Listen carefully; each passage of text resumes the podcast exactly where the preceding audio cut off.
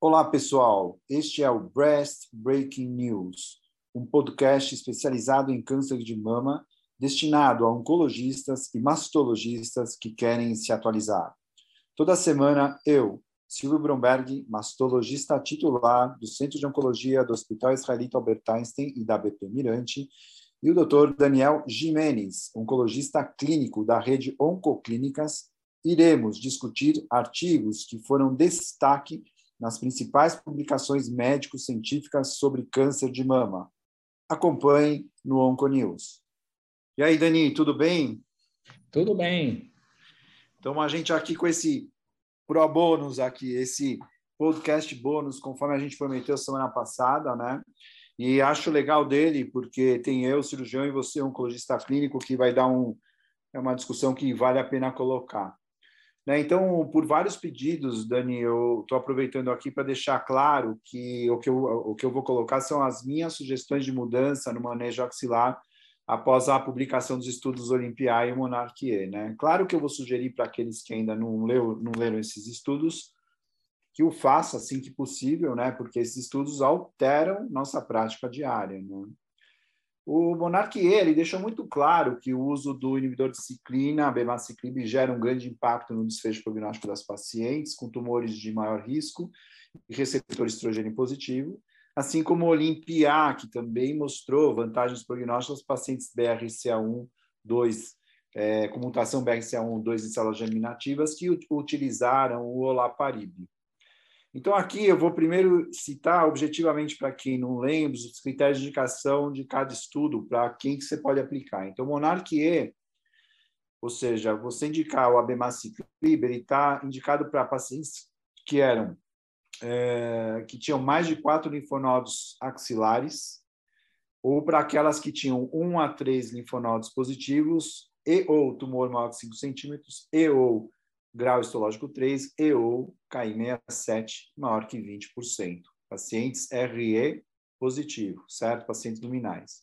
O Olympia, ele dividiu em dois cenários. Ele dividiu que para pacientes que faziam cirurgias upfront e eram triplo negativos, elas tinham que ter um tumor maior que 2 centímetros ou axila positivo. E que as pacientes que eram luminais, elas tinham que ter mais de quatro linfonodos.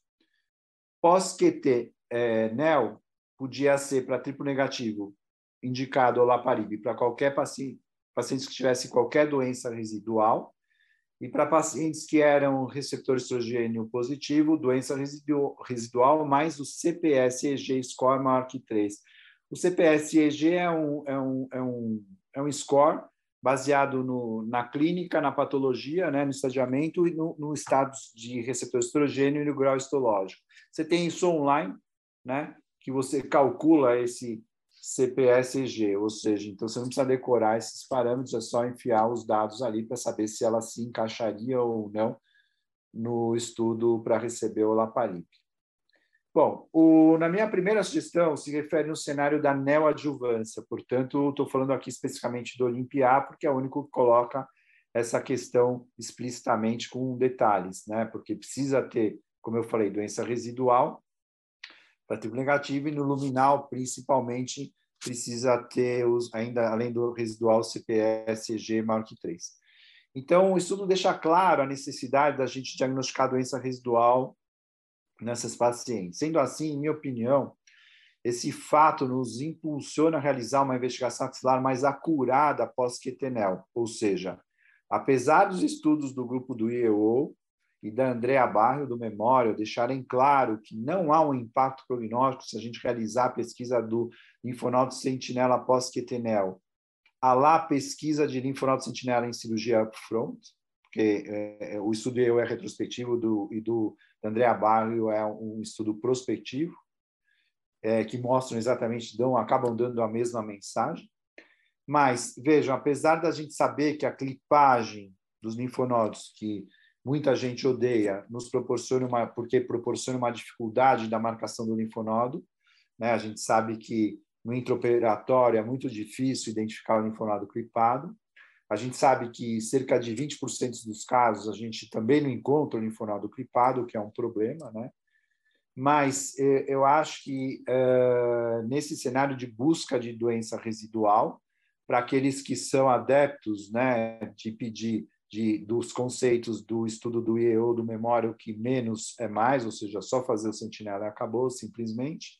Eu acho que agora, com esse cenário, a gente tem que mudar um pouquinho e a gente tem que insistir com a marcação dupla, clipagem e mais pesquisa do linfonodo sentinela. E sabe que tem um estudo binacional, né, holandês e, do, e, e americano, que é o, o americano é o pessoal do MD Anderson, que publicou em 2019, e nesse estudo é interessante que eles buscavam identificar a doença residual no linfonodo pós-quetenel. E que eles mostraram? A casuística era baixa, mas veja, quando tirava só o sentinela, eles achavam 11% de doença residual. Quando eles retiravam é, o linfonodo, somente o linfonodo clipado, eles achavam 23% de doença residual.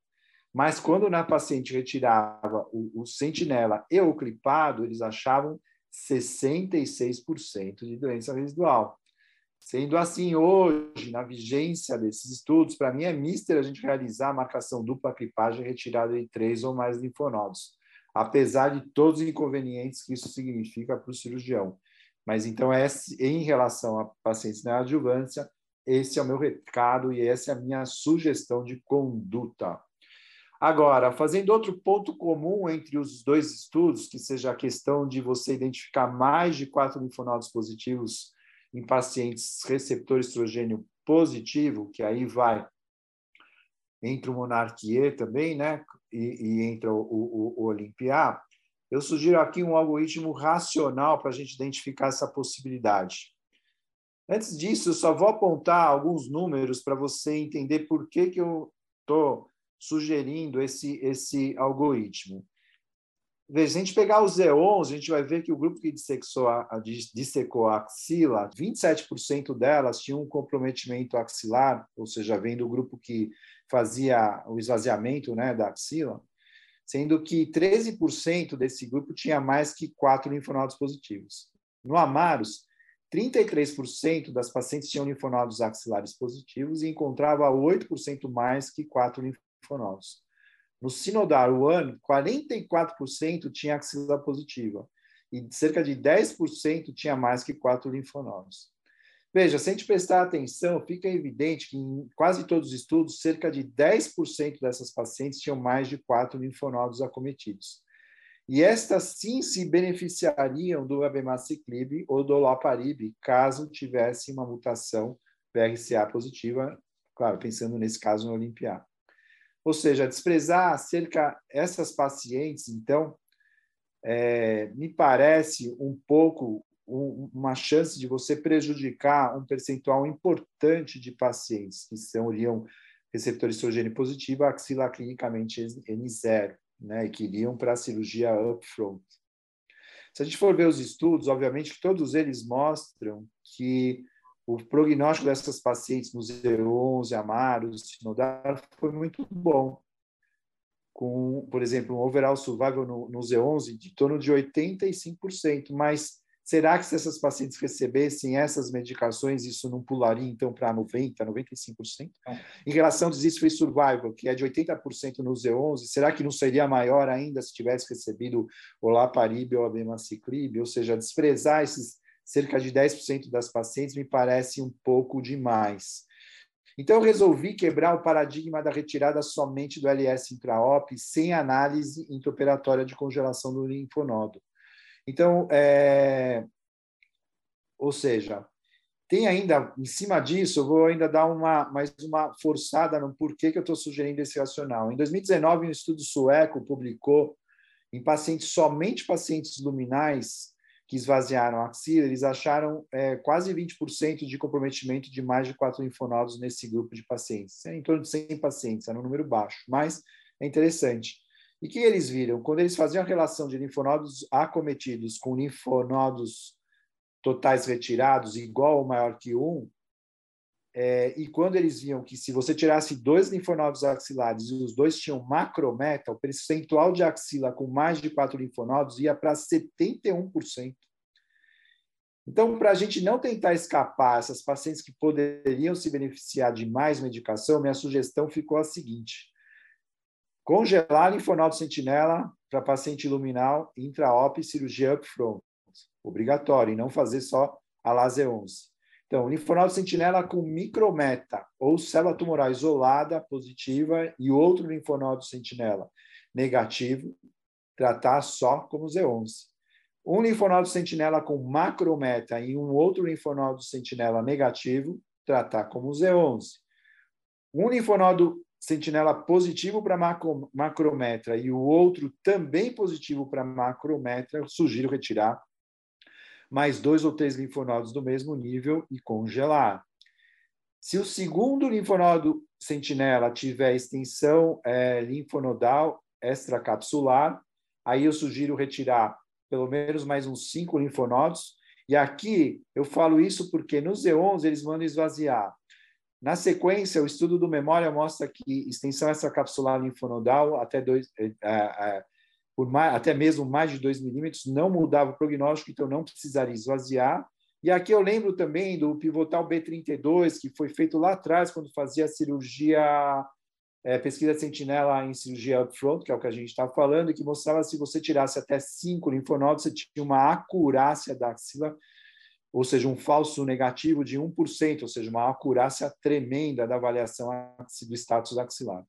E minha última dica é, então, seria se você tirar o linfonodo sentinela, mas encontrar meta na gordura perilinfonodal, aí sim você tem que secar a axila, porque pelo estudo do memória, seguramente essa paciente tem muito comprometimento axilar.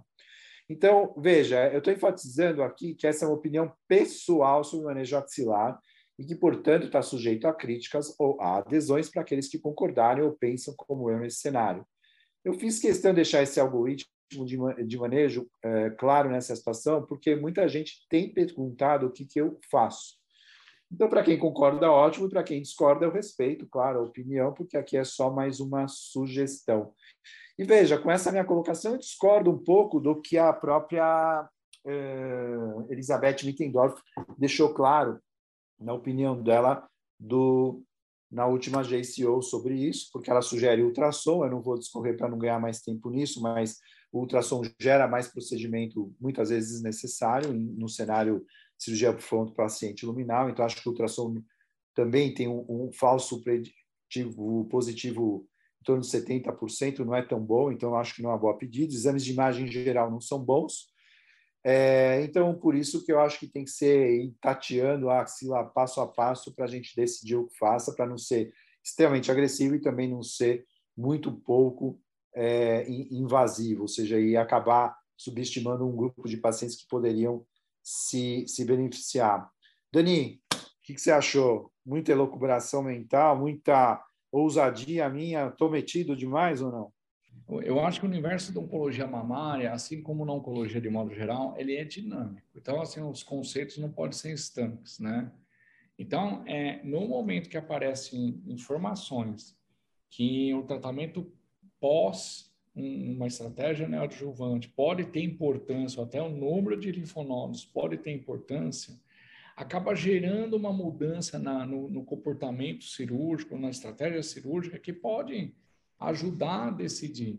Né? Isso já aconteceu no, no cenário HER, porque é importante ser buscar a doença residual. Então, às vezes, só fazer um linfonodo sentinela pode realmente né, é deixar a gente um pouco inseguro. E no cenário triplo negativo, com, ó, nós, agora nós temos a conduta de fazer capecitabina adjuvante. Então, ter doença residual era importante. E agora a mesma coisa com olaparib, não só obrigatoriamente com é, tratamento neoadjuvante, mas um tratamento adjuvante, dependendo do risco. É importante, então, é, explorar um pouco mais. E a gente fica assim, sabe? E agora no Monarch também, entendeu? Então, eu acho que a gente não pode ser estanque. E, e assim, o que você está propondo pode ser que seja colocado no painel de experts lá de Sangalen, que vai ser em março do ano que vem.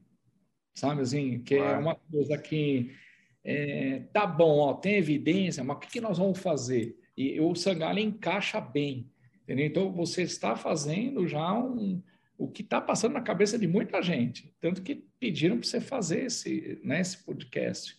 Né? Ó, o caldo engordou, já virou editorial. Então, assim, já está tendo um inconsciente coletivo para a gente já. Peraí, a paciente está aqui na minha frente. É, eu não posso esperar um, um paper, não é? Exato.